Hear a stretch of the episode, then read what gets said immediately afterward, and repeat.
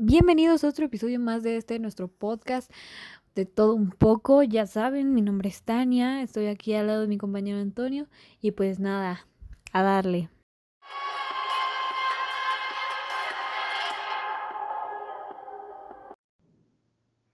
Y bueno, buenas tardes a todos. Hoy hablaremos un poco sobre el manga de Berserk y algo que a la mayoría de los fans que hemos leído el manga nos deja pensando un poco y es sobre las casualidades. Efectivamente, estoy bastante entusiasmada de hablarlo, además de que pude investigar para estar un poquito más segura de que es correcto. Y dando un poco al comienzo, ya lo que ha dicho, lo que has dicho, Tania, con algo con el que te gustaría empezar. La verdad, yo sí quiero empezar hablando sobre el manga Kentaro Miura, con el que nadie, les puedo asegurar que nadie le va a quedar indiferente. Su manga, de un género muy conocido, el seinen, con esta inspiración un poco a la época medieval europea, nos narra una historia dura, una historia bastante ruda, con un guerrero mercenario que vive atormentado por unos demonios. Y es algo muy difícil de intentar, eh, ya que es una historia muy dura, no por las escenas, sino que pueden ser extremas en alguna ocasión, eso es verdad, que pueden ser muy extremas, pero al igual por el propio guion, ya que en muchas ocasiones muestra la crudeza de la realidad en una sociedad que vive en un cúmulo de guerras y cómo las personas, sobre todo los más desprotegidos, que son regularmente son las mujeres y niños, son los que terminan sufriendo las consecuencias. Yo pienso que a muchos lectores les va a encantar, al igual que a mí, ya que en lo personal a mí como que me transmitió en esta vibra de estar en ese punto de la historia, ¿sabes? Como ese sentimiento. A pesar de esto, la historia tiene un ritmo que no decae y las sagas muy bien entrelazadas. Y es algo que, digamos que los que más, los lectores, pueden asimilar muy bien todo ese contenido relacionado. Entonces como algo bueno. Una cosa que me gustaría destacar es el desarrollo, ya que tiene estos toques de shonen que ayudan mucho a la acción y a equilibrar la balanza a la hora de abarcar una franja de edad. De hecho, chécate este dato. Esta serie ha ganado el premio al mejor seinen.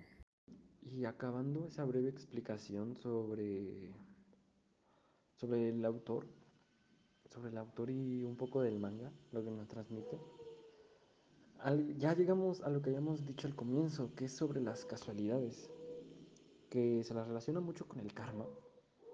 Y en la traducción de Maximum Berserk se le conoce como el destino. Y dando una explicación, por lo que también investigué me informé, eh, es una fuerza que influye en la situación y estado emocional de una persona, que están dispuestos a, a través de años de cuidadosa manipulación causal por la idea del mal. No sé si se me pueda dar a entender un poco, ya que es, es difícil, todavía sigue siendo un tema un poco difícil. Y esta fuerza, aparte de la cadena interminable, pues ya que, eh, ya que todo esto es una cadena, nunca, nunca tiene un fin. Eh, y pues la mayoría son de, son de acontecimientos, es una cadena interminable de acontecimientos que suceden en el mundo, los cuales llevan a más acontecimientos con sucesos de gran magnitud como el eclipse, con el famoso eclipse o la ceremonia de encarnación, proviniendo de otros menores en una reacción en cadena. Eh, podemos ver que en esa parte, donde fue la de la ceremonia de encarnación y el eclipse, todo empezó desde algo muy pequeño que fue en cadena y, así fue pasando de cadena a cadena a cadena hasta llegar a algo muy grande que fue el eclipse.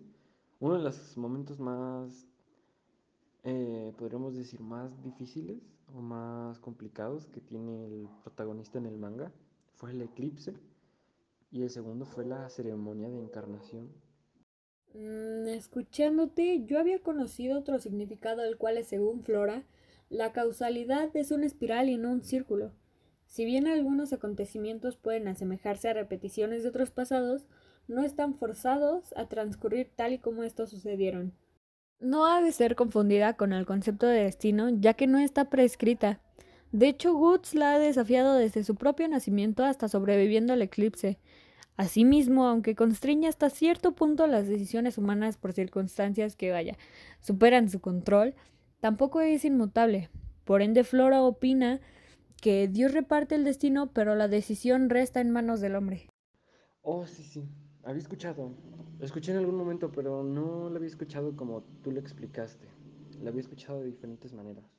Entonces, como, como que no le había prestado mucha atención hasta ahora que, que me lo explicas así. Pero igual agregando un poco a lo que dijiste, algo que se tiene que resaltar es que la mano de Dios no puede interferir en ella, pero orquestan situaciones para llegar a los sucesos planificados.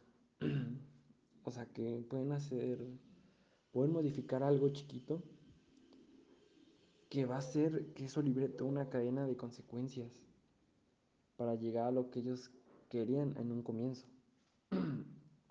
Por otra parte, el caballero de la calavera usa su experiencia del flujo de la casualidad, ya que él literal ya está muerto desde hace millones, bueno, no millones, sino desde décadas que él murió y, y gracias a eso se pudo preparar apropiadamente y actuar en consecuencias durante las costuras del tiempo. Las costuras del tiempo es lo que se les nombra cuando un miembro de la mano de Dios hace, hace, los, hace esos pequeños cambios para hacer la cadena.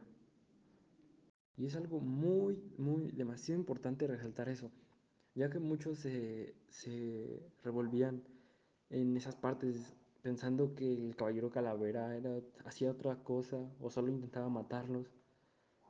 Eh, o que la mano de Dios era, no sabían bien cómo, cómo funcionaba. Pero esto ayuda un poco a, a intentar ver qué es lo que hacen cada quien. Bueno, cada uno.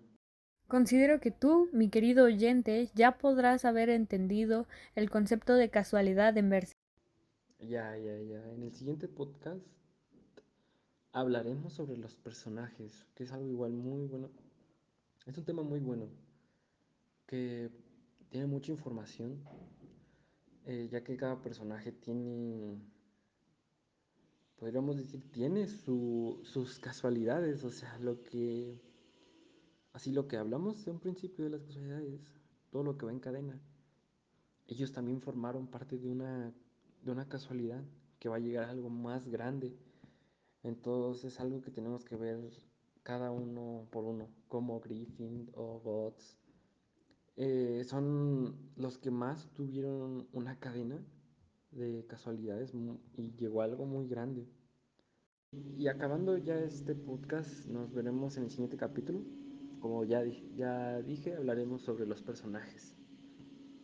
En este caso nos vemos en el siguiente episodio, pero no sin antes agradecer a nuestros queridos autores de donde sacamos toda esta información. Gracias a Rodrigo Ayala, Omar Palacios, María Victoria Jativa Miralles y José Pablo Gallo de León. Adiós. Adiós.